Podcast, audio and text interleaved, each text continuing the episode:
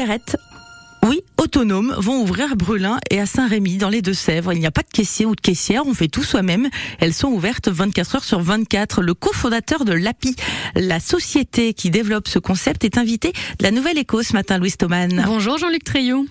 Bonjour. Alors vos supérettes autonomes ressemblent, on va le dire un peu comme ça rapidement, à un gros mobilhome en bois, mais comment ça marche sans aucun personnel?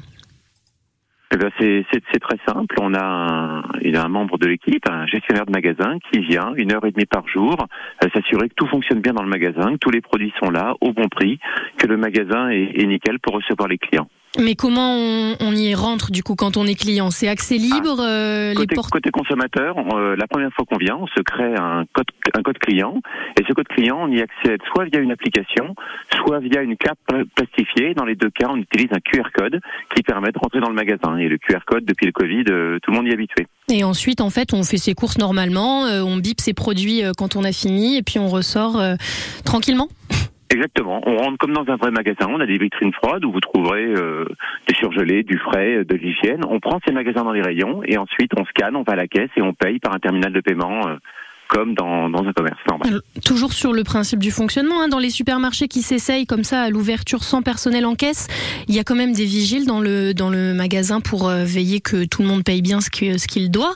Là, comment vous êtes sûr que les produits pris dans les rayons sont bien scannés et bien payés? Écoutez, dans le magasin, il y a quatre caméras euh, qui sont là pour euh, pour surveiller les, les allées les allées et venues. Et puis euh, on s'installe dans des dans des villages, vous l'avez dit, de 750 habitants. Et ce qu'on essaye de, de mettre en place, c'est un commerce qui fonctionne aussi sur base d'un certain niveau de confiance. Mais la confiance est aussi aidée par la technologie, puisqu'entre les caméras qui nous permettent de voir et les QR codes qui nous permettent de savoir qui est dedans, bah voilà, on estime qu'il y a suffisamment de sécurité pour garantir pour garantir les achats. Et là, vous vous implantez à Brulin et à Saint-Rémy. Elles doivent ouvrir quand ces deux supérettes?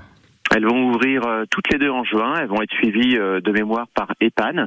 Et puis voilà, on a commencé par s'installer en Charente, puis en Charente-Maritime. Aujourd'hui, il y a une dizaine de supérettes installées.